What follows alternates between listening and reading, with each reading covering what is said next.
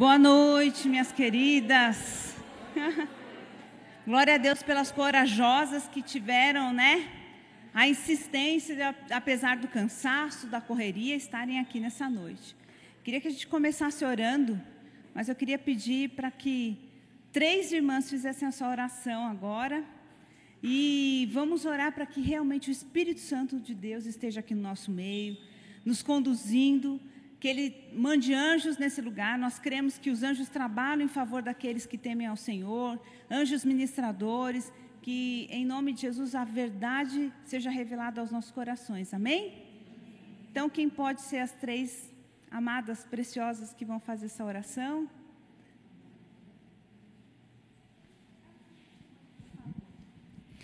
Pai Santo, nós te adoramos, nós te agradecemos, Pai, porque somos tuas filhas. Te agradecemos porque é tão maravilhoso saber o quanto nós somos amadas, o quanto o Senhor se importa conosco e o quanto nós podemos, Senhor, em Ti é, nos conhecer, o quanto nós podemos, Senhor, nos aprofundar, Senhor, no Teu amor. E nós queremos nessa noite, Senhor, que o Teu Espírito Santo nos abra, Senhor, os olhos do entendimento, em nome de Jesus, Pai, que seja revelado aos nossos olhos a nossa alma, Senhor, aquilo que o Senhor deseja que nós nos atentemos. Em nome de Jesus, que os teus anjos passem neste lugar, que os teus anjos operem neste lugar, que os teus anjos tenham liberdade, que, que teu Espírito tenha liberdade em nosso meio, para fazer aquilo que só o Senhor pode fazer. Nós sabemos que para ti não há nada impossível, tu és o Deus do impossível, e nós já te agradecemos por toda a cura que tem brotado em nosso meio, por toda a cura, Senhor, que tem brotado em cada uma de nós. Em nome de Jesus, nós te exaltamos, nós te agradecemos. Nós te agradecemos pelo teu poder que está derramado sobre nós, pelo teu poder que opera em nós através do teu Espírito. E nós queremos, Espírito Santo, que o teu poder, Senhor, se manifeste, que o teu poder, Senhor, transborde em nossas vidas e que a nossa cura se derrame também sobre outras vidas e que possamos ministrar a nossa cura em nome de Jesus. Em nome de Jesus nós te exaltamos. Amém. Aleluia.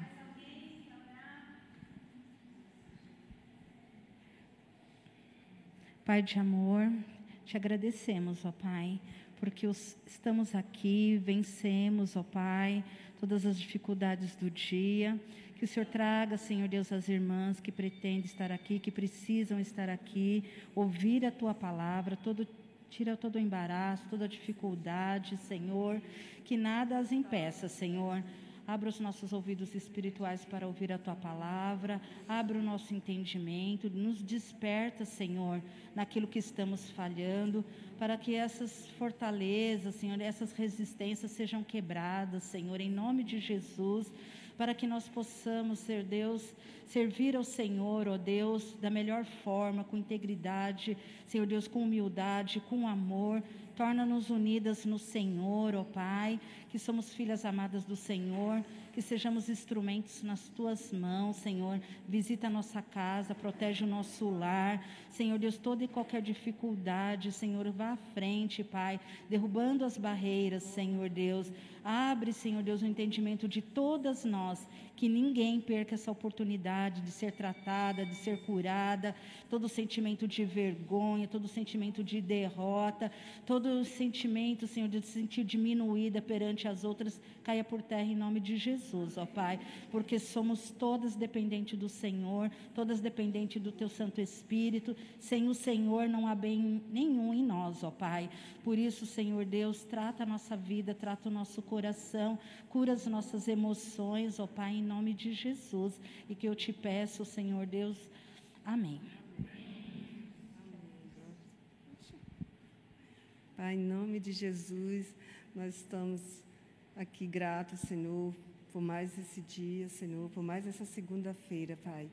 Que o Senhor venha com teu poder tratar cada um de nós, Senhor. Aquilo que está oculto, que a gente venha, Senhor, é, ser revelado pela tua graça, pela tua misericórdia, para que nós possamos ser curados, Pai.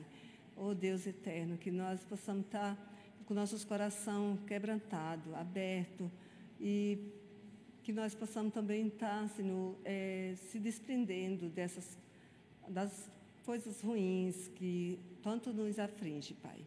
Que isso só serve para nós estar sendo aprisionada com essas coisas, Pai. Em nome de Jesus, Senhor, traz teu socorro sobre as nossas vidas, Pai. E obrigado por mais essas irmãs que estão chegando e as que estão ainda a caminho. Tira qualquer impedimento que né, venha a, a, até elas, Pai, que impeça delas vir, Pai. Guarda do homem mau, guarda a nossa ida também, Pai, para nossas casas, Pai. Já te agradecendo, Senhor. Agradeço por essa noite, pelas grandes coisas que o Senhor vai fazer essa noite nas nossas vidas, Pai. Obrigada pela vida da Silva, que vai ministrar agora, Pai.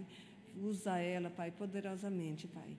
Debaixo das tuas mãos e guarda o pastor, guarda o Samuel, que nada venha, Senhor, é, atingir eles, Pai. Em nome de Jesus, Pai. Guarda a tua serva para todo sempre. Amém. Obrigada, Antônia. Obrigada, minhas irmãs queridas. Que bom estarmos aqui, né, nessa segunda-feira, para começar mais uma semana, né? E eu queria que a gente lembrasse um pouquinho do que a gente falou até aqui.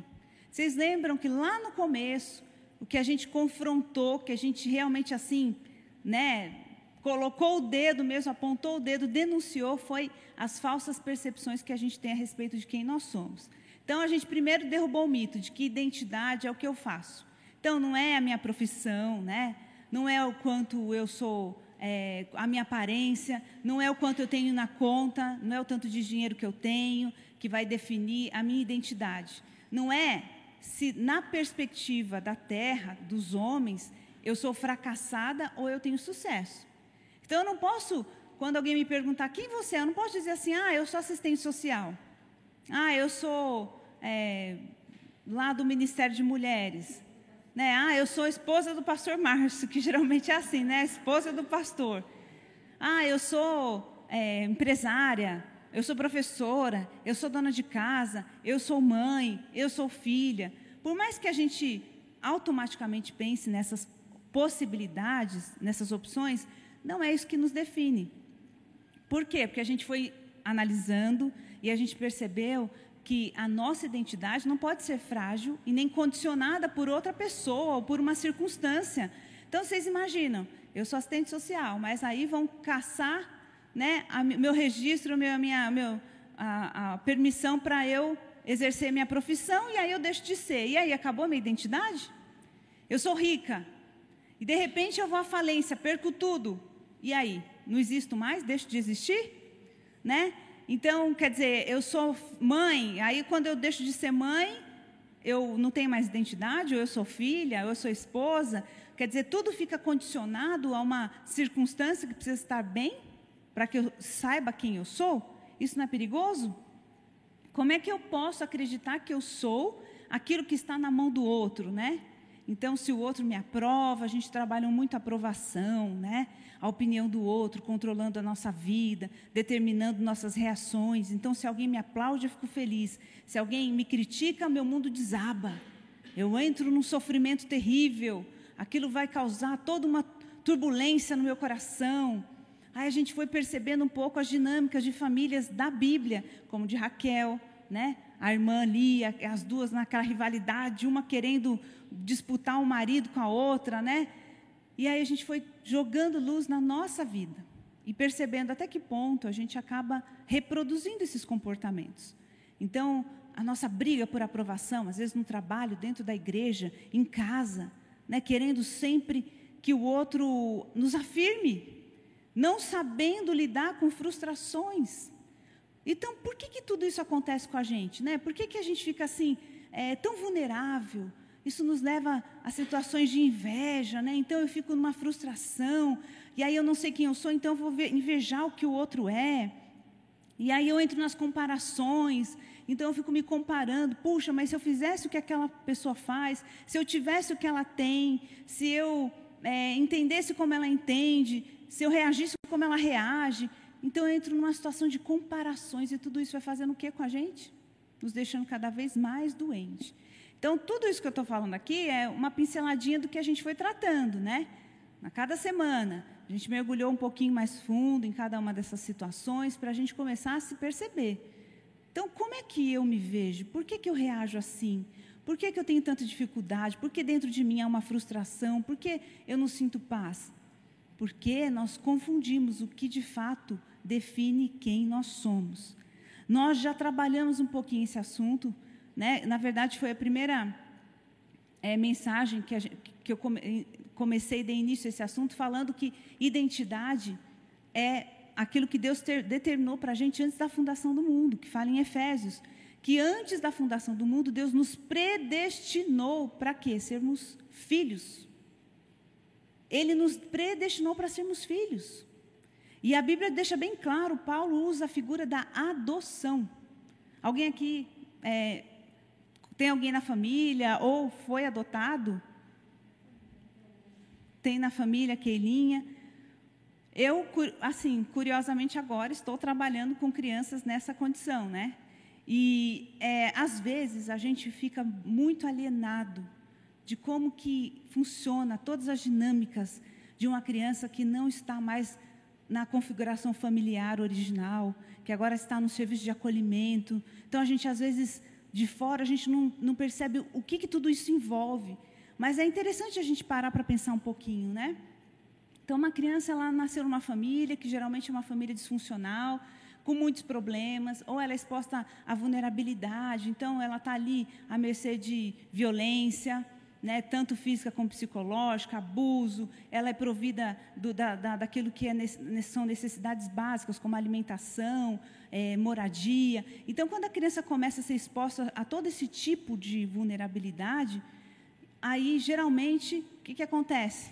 Alguém liga para o conselho tutelar, vou falar o, o caso mais clássico, e avisa: olha, tem uma família aqui que as crianças ficam o dia inteiro na rua, não têm o que comer, elas apanham, os pais são usuários de droga, essas crianças podem estar sendo passando por é, expostas a abuso sexual, então é uma situação bem complicada. O conselho tutelar vai lá conferir a situação e acaba realmente constatando tudo aquilo que foi denunciado. Essas crianças são tiradas ali da, do convívio com aquela família, que é a família né, nuclear, e ela é enviada para um serviço de acolhimento, que é o orfanato, que a gente falava orfanato antigamente, né? E aí elas vão ficar, a, a, a equipe daquele orfanato vai trabalhar com essa família e vai ver se a mãe consegue se organizar, se o pai é, se livra do vício em droga, se ele consegue um emprego, se eles entenderam que eles estavam negligenciando. Então é todo um trabalho lento, demorado, e não é de um dia para o outro que eles vão perder as crianças né, definitivamente. É todo feito uma tentativa dentro de, dos direitos dessa família, né, de, desses pais, de terem os filhos de volta. Mas muitas vezes isso não é possível. Por quê? Porque a mãe continua na, no, no vício e ela realmente está tão destruída que ela não consegue nem perceber que ela está perdendo os filhos, que ela está tendo prejuízos terríveis, né? E ela não consegue se organizar, ela não consegue visitar as crianças, ela não consegue manifestar ali o desejo de permanecer com aquelas crianças. E a família extensa não consegue também receber as crianças. A gente tenta com a tia, com a avó, com não sei quem, e ninguém pode, ninguém realmente tem condição. Aí o que acontece com essas crianças? são destituídas do poder familiar.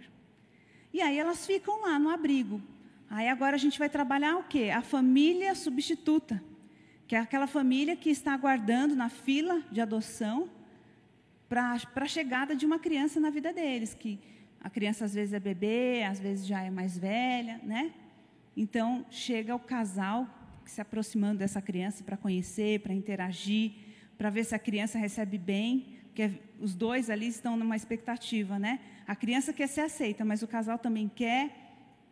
E muitas vezes isso tem um final feliz, porque a criança é inserida num lar onde ela vai ter todos os direitos dela preservados. Então, ela tem a segurança, os cuidados, a, a alimentação, a educação, né? Tudo aquilo que ela deveria ter ali na casa dos pais e não teve.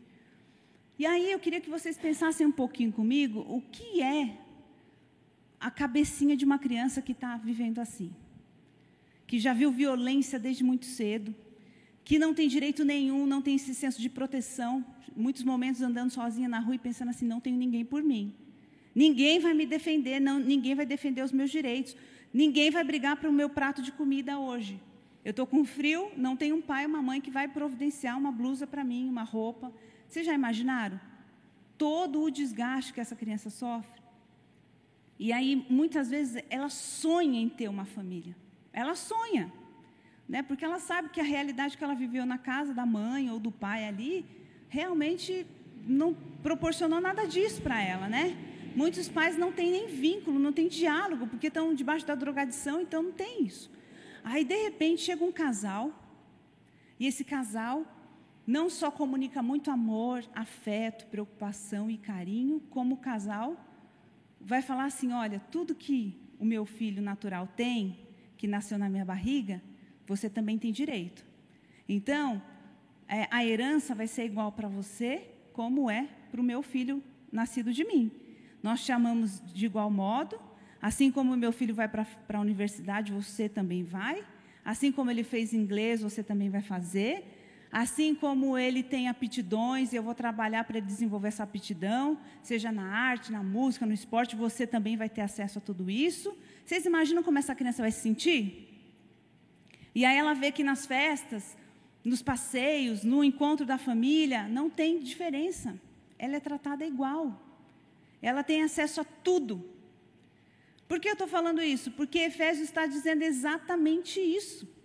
Está dizendo que antes da fundação do mundo, Deus nos predestinou para sermos adotados. E quando eu falo que eu e você somos adotados pelo próprio Deus, significa isso. Que a gente não tinha esses cuidados, que nós estávamos ali escravos do pecado, condenados a uma, uma morte eterna, e de repente o sangue de Jesus nos dá acesso a essa, essa adoção, é por causa do sangue de Cristo que eu e você somos adotados. Só que essa adoção nos dá acesso a toda a herança que Cristo, como Filho de Deus, tem. A Bíblia diz que nós somos é, irmãos desse irmão mais velho que é Jesus. E que nós temos acesso a todas as bênçãos espirituais nas regiões celestes em Cristo, ou seja, sabe aquilo que eu falei? A escola, a faculdade, o curso de inglês, tudo isso o que Cristo tem, nós temos acesso. Só que a gente não entende isso. E aí a gente, às vezes, se comporta como muitas crianças adotivas se comportam. Ela está lá numa casa segura, com pais que estão decididos a amá-la, só que ela sempre vai enxergar tudo como se ela não fosse aceita, como se ela não fosse realmente amada de igual maneira. Então ela vai ter inveja do outro irmão, e aí você fala, mas por que se ela tinha acesso às mesmas coisas? É porque ela não sabe quem ela é. Ela não entende os direitos que ela tem, então ela quer o que o outro irmão dela tem. E ela fala, eu sou adotada, eu era de outra família. Olha como eles me tratam diferente. Mas é a percepção dela. Por quê? Porque os traumas, a rejeição, a história da vida dela faz ela enxergar tudo descaracterizado. Então, ela está lá, o pai está comunicando amor, a mãe está comunicando amor, mas no coração dela ela nutre a, a, a, a, ideia de que eu não sou amado o suficiente.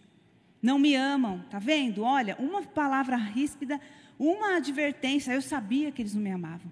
Eu sabia que eles não iam ser capazes de me amar. Ama meu irmão, nasceu da barriga dela, né? Então, por isso que me tratam de, com diferença.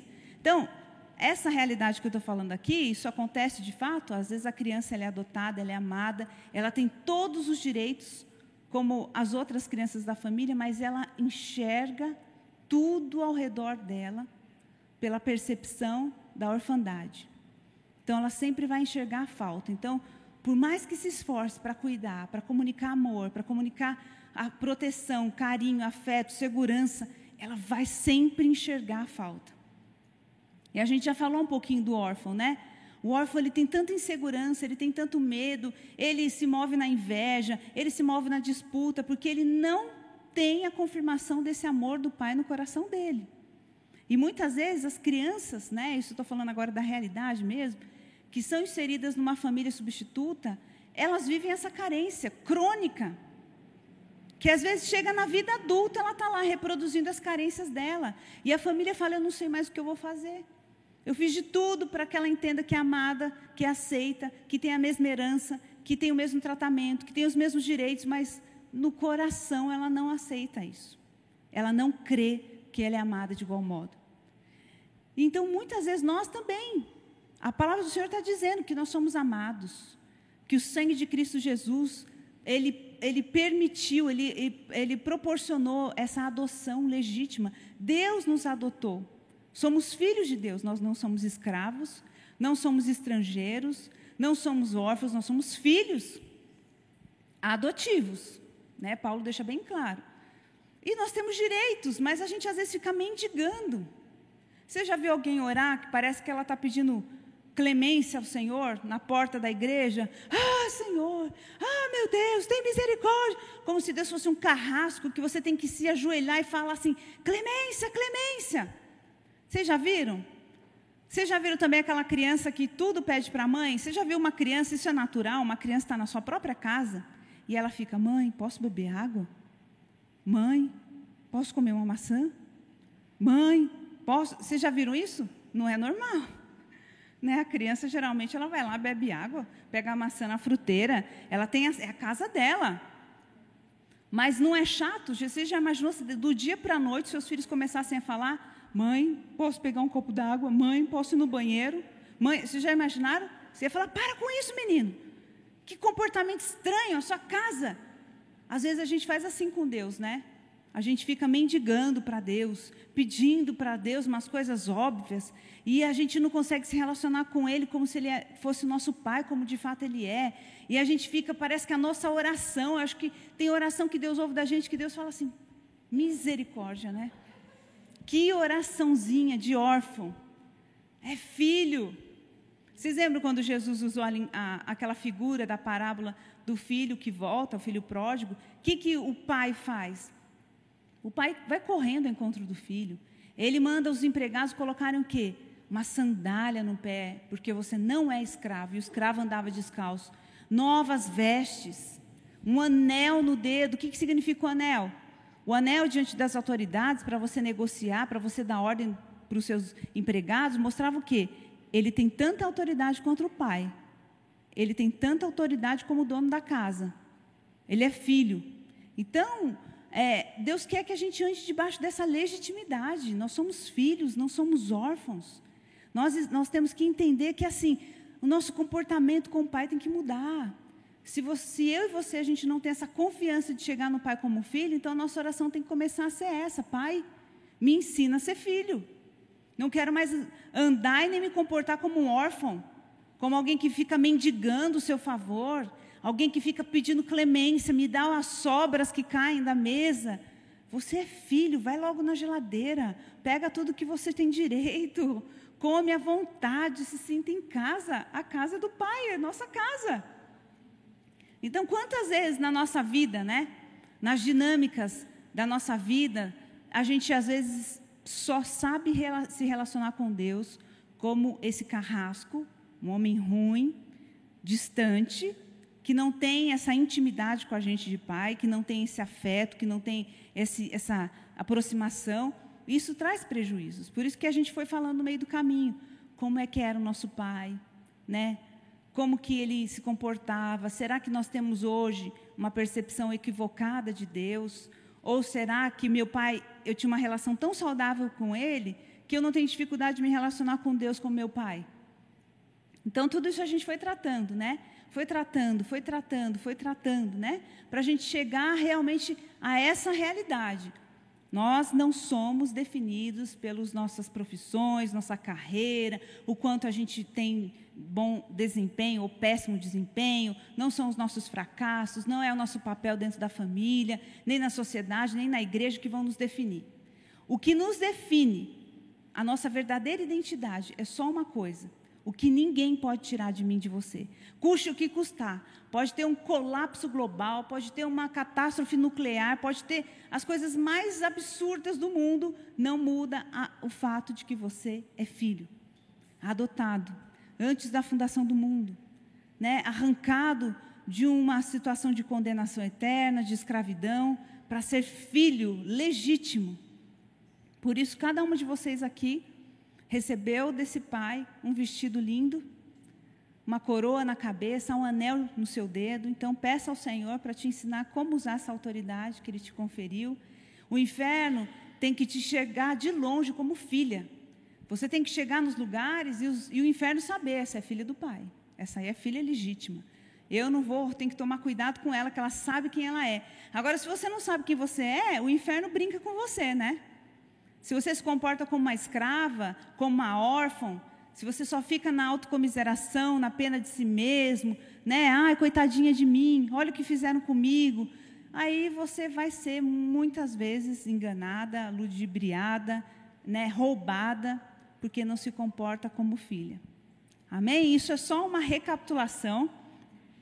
Quem não conseguiu acompanhar os áudios é importante, né? Para saber o que, que a gente tratou até agora.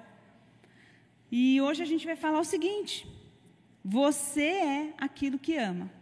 Então, a nossa conversa vai ser baseada nesse livro aqui, James Smith. Você é o que você ama. A gente falou também sobre estruturas de pensamento, né? É, precisa existir um monitoramento no nosso padrão de pensamento. Tem coisas que nós precisamos confrontar na nossa mente. Padrões de pensamento tóxicos que realmente vão trabalhar contra o nosso entendimento de quem nós somos em Deus e que precisam ser monitorados. E como é que a gente monitora isso? Pedindo ao Senhor para nos dar essa clareza, Ele vai nos fazer automaticamente, parece que ficar atento, lançar um, um holofote ali no seu pensamento. Aí você vai falar: puxa, isso não é um pensamento de alguém que é filha, né? Esse pensamento aqui autodestrutivo, extremamente autocrítico, né? É, me, me, totalmente me, me rejeitando, me me desprezando pelo que eu sou, me desclassificando, né? Isso não é do Senhor. Então, a gente, nessas horas, tem que realmente orar ao Senhor, pedir para Ele mudar esses padrões de pensamento em nós. Então, para a gente entrar aqui no tema, você é aquilo que ama, queria que vocês abrissem lá em Mateus. Mateus capítulo 19.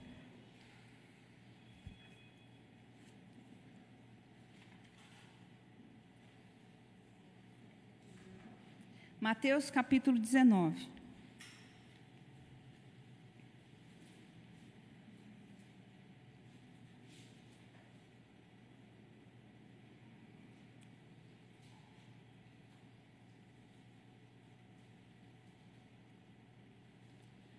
Acho que todos já ouviram falar de Agostinho, que foi um um líder religioso, né, um filósofo, um teólogo do século V, ele dizia o seguinte: ele dizia, criaste-nos para ti, e o nosso coração não tem sossego enquanto não repousar em ti. Olha o que Agostinho falou: criaste-nos para ti, e o nosso coração não tem sossego enquanto não repousar em ti. Santo Agostinho, né, como a Igreja Católica chama, ele diz aqui, aqui que todos nós nascemos para um propósito e que nós não temos sossego enquanto não chegarmos a esse lugar de destino. E o que, que, que é esse nosso destino? Ele já deixa bem claro que nós somos criados para o Senhor. E o nosso coração não tem sossego enquanto não repousar em Deus, ou seja, nós somos criados para adorar esse Deus. Não existe outro destino que possa satisfazer o nosso coração, trazer a plenitude, a alegria para nós, a não ser encontrarmos nele a nossa satisfação. Todas nós, cada uma de nós aqui, nós fomos criados para Deus. A nossa vida, a nossa existência, ela tem que se voltar e se inclinar para esse propósito divino, que é adorarmos ao Senhor.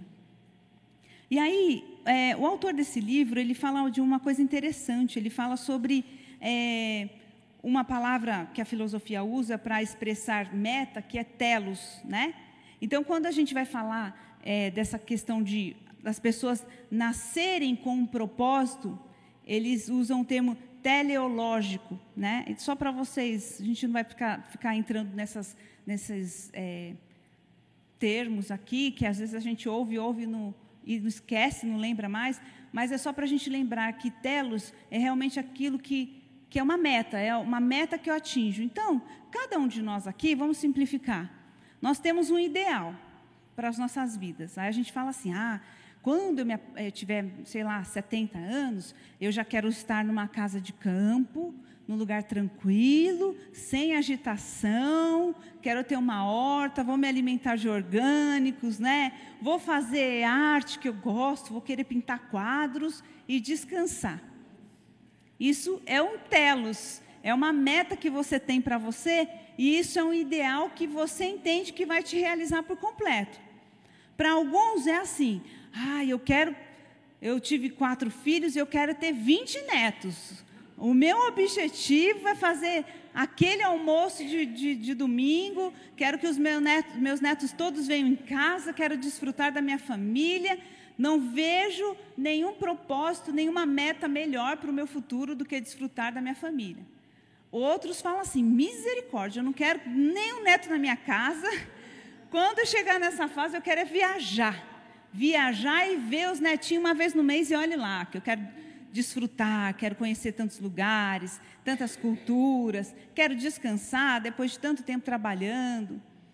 Aí tem gente que vai falar assim: ah, não, a minha meta é ter 20 imóveis porque eu quero viver de renda. então eu vou trabalhar duro para conseguir comprar esses imóveis e quando chegar lá eu só quero descansar, não quero pensar em conta para pagar.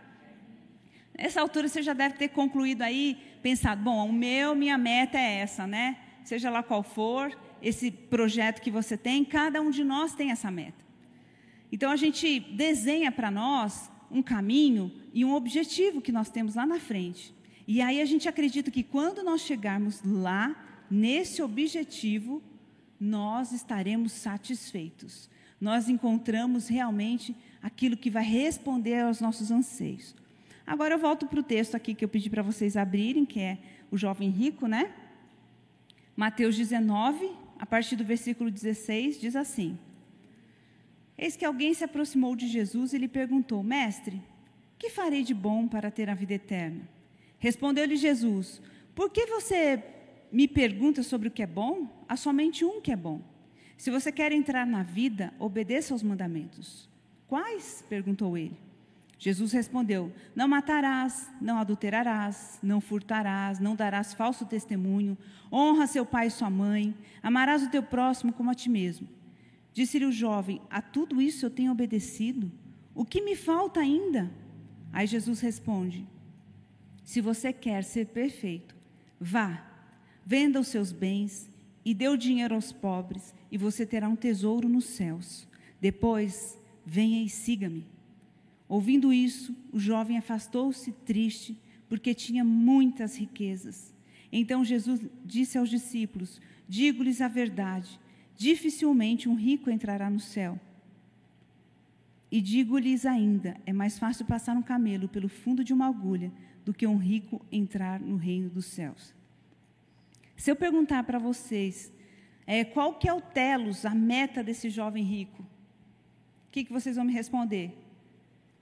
Ele já tinha muita riqueza, né? Jesus fazendo a leitura daquilo que exatamente governava o coração desse rapaz, quando tem a chance, expõe isso e diz: Olha, realmente você cumpre os mandamentos, mas tem uma coisa que ocupa o meu lugar no seu coração, que é a sua riqueza. Entrega ao seu Deus e vem me servir. E aí aquilo foi pesado demais para esse jovem. Ele abaixou a cabeça, saiu triste, mas ele não teve condições de entregar aquilo que realmente ele amava, que era a sua riqueza. Quando eu falo para você sobre esse telos, esse destino, esse lugar aí, como se fosse o paraíso, o lugar perfeito onde você vai chegar, é, eu queria que vocês pensassem um pouquinho a respeito dessas estruturas realmente, né, de adoração que a gente tem. É interessante aqui que o autor ele traz um texto e ele diz que esse texto foi escrito por alguém que na verdade nem cristão é, né? E ele diz assim: Eu acho que eu errei aqui.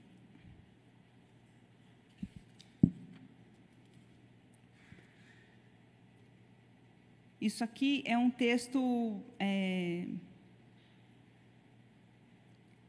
de um autor que, como eu disse, não é cristão, e ele diz assim: nas trincheiras diárias da vida adulta, O ateísmo é algo que não existe. Então ele está falando assim: não adianta você falar que você não tem um Deus, que você não tem uma religião, porque isso absolutamente não existe. A ausência de adoração simplesmente não existe. Todos adoram. A única escolha que fazemos é o que adoramos. E uma ótima razão para escolher algum tipo de Deus ou coisa espiritual para adorar, seja Jesus, Alá, Yahvé, Deus a Mãe, Wicca, quatro verdades nobres, seja qual for, cada um de nós vai ter um Deus. Se adorar o dinheiro e as posses, como se neles encontrasse o real significado da sua vida, você jamais terá dinheiro suficiente. Jamais sentirá que já tem o, o que é o bastante. Essa é a verdade. Adore seu corpo, sua beleza, a sedução sexual e você sentirá sempre que está feio. E quando o tempo e a idade começarem a aparecer, morrerá um milhão de mortes todos os dias antes de finalmente morrer. Em certo nível, todos nós já sabemos disso. Tem sido codificado na forma de mitos, provérbios, clichês, lugares comuns, ditados, parábolas, o esqueto de todo, de todo grande conto. O segredo é manter a verdade exposta na consciência diária. Adore o poder. Você se sentirá fraco e temeroso, precisando sempre de mais poder sobre os outros para afastar o medo. Adore seu intelecto.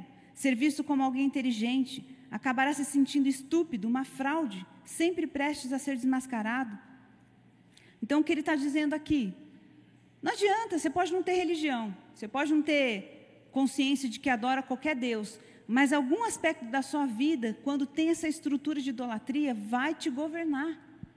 Vai dar ordem para suas emoções, vai determinar sua alegria ou sua tristeza. Vai ser um lugar de insatisfação constante. Por quê? Porque, como disse Agostinho, todos nós fomos criados para Deus. E nele nós encontramos satisfação. Então, quando a gente para para pensar que aquilo que amamos realmente é, vai definir quem somos, ou seja, o que eu amo define a minha identidade. Olha, isso é muito forte. Nós precisamos pensar no que realmente amamos. E é interessante que o próprio autor do livro ele traz uma ilustração de um filme que ele leu, né? Porque ele diz assim: Eu sei que se eu perguntar para você, crente em Cristo Jesus, nascido de novo, que está na igreja há tanto tempo, o que você mais ama, você não vai pensar duas vezes antes de responder decoradinho, certinho. Ah, eu amo a Deus, acima de todas as coisas eu amo a Deus. E aí ele começa a falar aqui da história, né?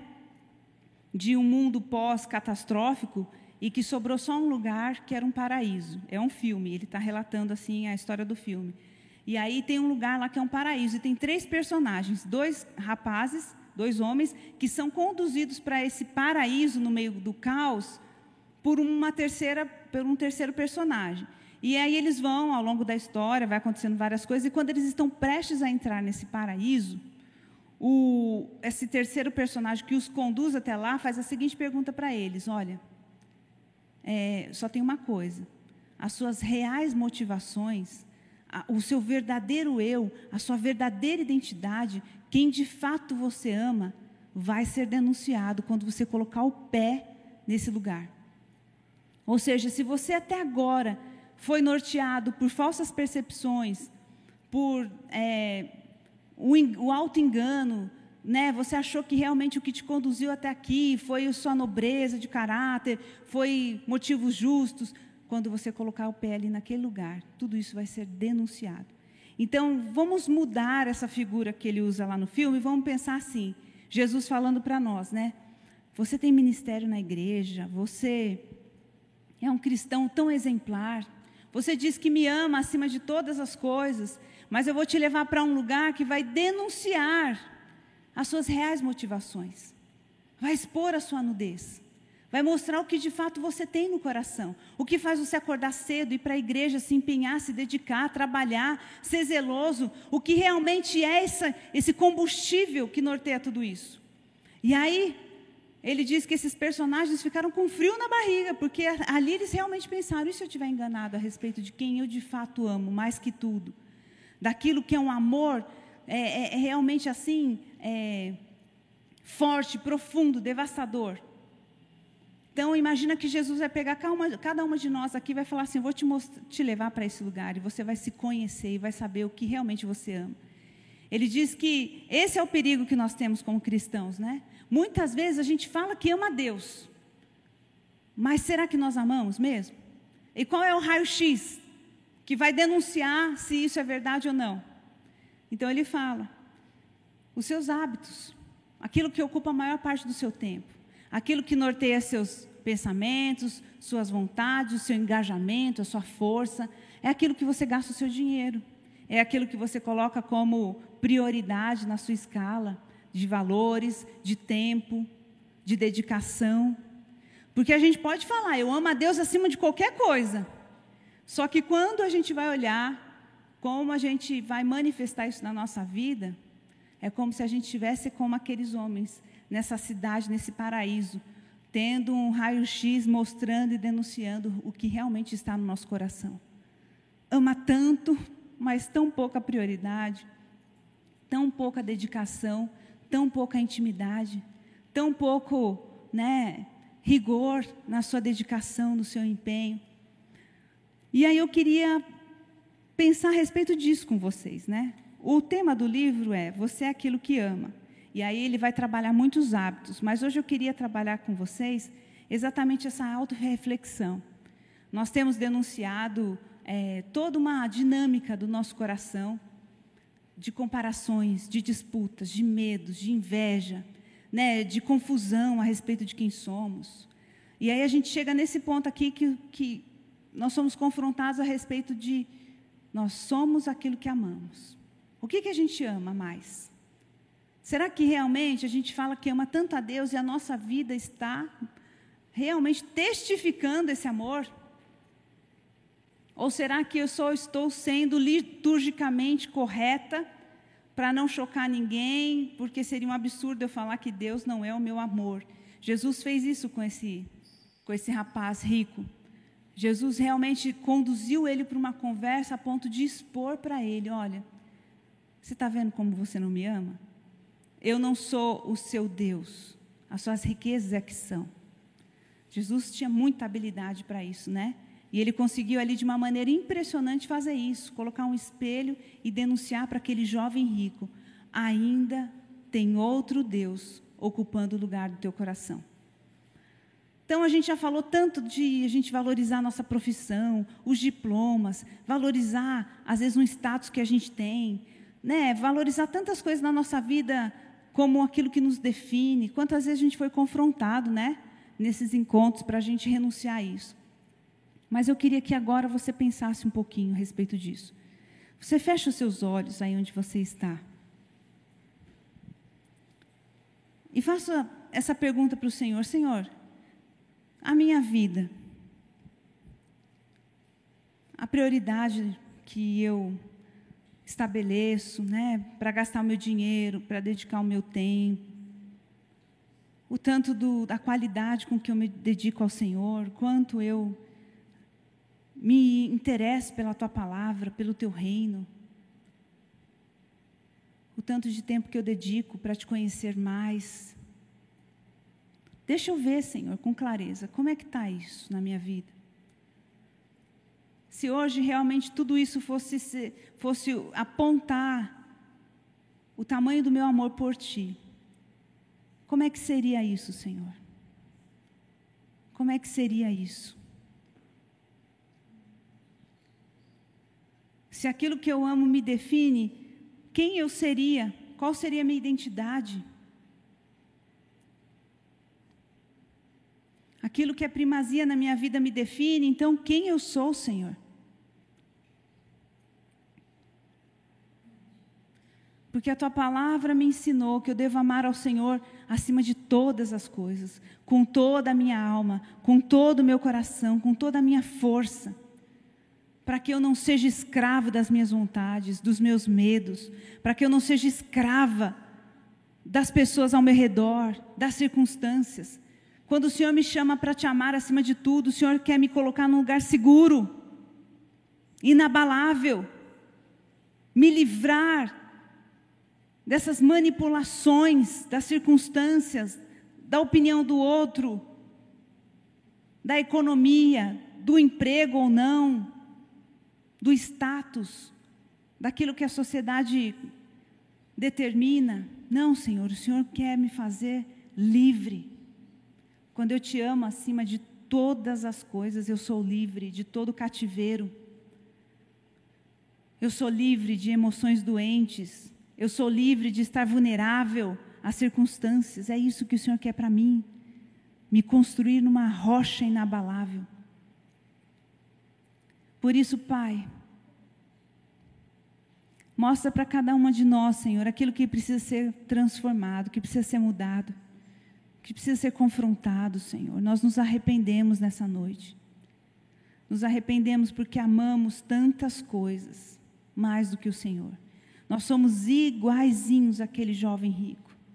Iguaizinhos. Nós temos esse interesse de estar contigo, temos interesse em te obedecer, mas quando somos confrontados, muitas vezes é pesado de no, demais para a gente abandonar os ídolos do nosso coração e te colocar nesse lugar. Nos perdoa, Senhor. Nos perdoa pela inversão de valores. Nos perdoa, Senhor, porque precisamos fazer uma faxina na nossa vida, na nossa rotina, na nossa casa, nos nossos hábitos. Precisamos, Senhor, tem misericórdia. Tem misericórdia, Senhor. Senhor, nós cremos nessa noite, nós confessamos que todas nós temos um lugar de destino. E não é a casa no campo, não é os títulos acadêmicos, não é a aposentadoria, mas é termos uma vida tão íntima contigo, Senhor. Que pode ser no meio do deserto nós nos sentiremos satisfeitos. Pode ser na mais intensa escassez o nosso coração se alegrará. Pode ser em meio às adversidades, nós não seremos confundidos. Porque nada, nada, nada, Senhor, pode preencher o nosso coração a não ser o Senhor. Nada. Ajuda-nos a encontrar essa revelação de identidade de filhos. Filhos, filhos que são realizados, satisfeitos no Pai. Em nome de Jesus, Senhor. Eu oro para que o Espírito da verdade, que nos guie em toda a verdade, esteja entre nós, convencendo os corações, com esse amor que nos constrange, nos convidando a uma mudança, nos convidando a decisões, nos convidando a confissões, nos convidando, Senhor, nos convidando para mais perto de Ti. É somente em Ti, Senhor, somente em Ti que somos plenamente satisfeitos. E o que nós queremos, Pai, já que aquilo que amamos é o que define a nossa identidade, nós queremos que Cristo seja cada vez mais vivo em nós. Que onde a gente estiver, vejam Cristo em nós, porque Cristo é o alvo do meu amor, Cristo é o amor profundo das minhas entranhas, é toda a intensidade da minha vida, é toda a minha força, meu engajamento, é todo o meu desejo, Cristo, Cristo, Cristo. E que o inferno veja Cristo em nós, Senhor. Que o inferno veja Cristo em nós. Que quando entrarmos em lugares assolados pelas trevas, que até o inferno veja em nós Cristo Jesus e se prostre, porque já, nós já não vivemos mais, mas Cristo vive em nós. Aquilo que amamos define quem somos. Aquilo que amamos define quem somos. Aquilo que amamos define quem somos. Nos ajuda a colocar em ordem o caos da nossa vida. Nos ajuda a colocar aquilo que está fora de ordem, Senhor. É isso que nós pedimos em nome de Jesus. Amém. Amém. Glória a Deus. Nós vamos dividir as salas então agora. E aí eu gostaria que você tivesse a coragem mesmo, né? De, de compartilhar. E quando a gente compartilha, quando a gente confessa, quando a gente lança a luz, o Senhor vai curando o nosso coração.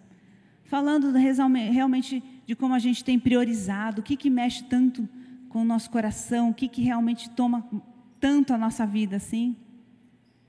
Eu já passei por muitas situações, né? Onde eu tinha ídolos que ocupavam muito meu coração. Até compartilhei com umas meninas aqui. Tinha algumas que falaram assim: ah, eu era viciada em comprar.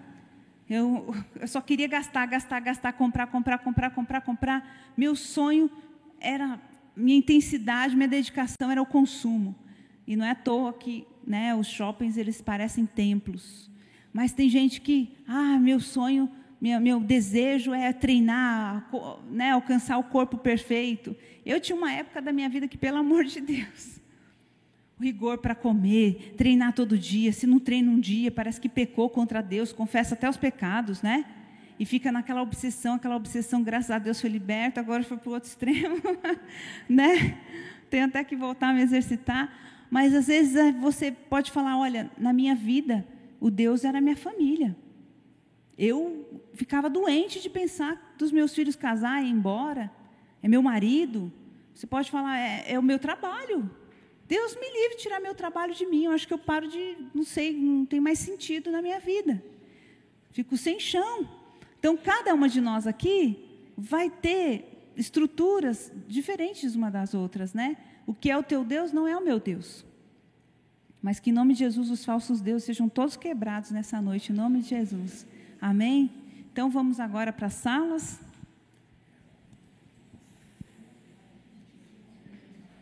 Quem não tiver sala, a gente pode te direcionar para uma sala.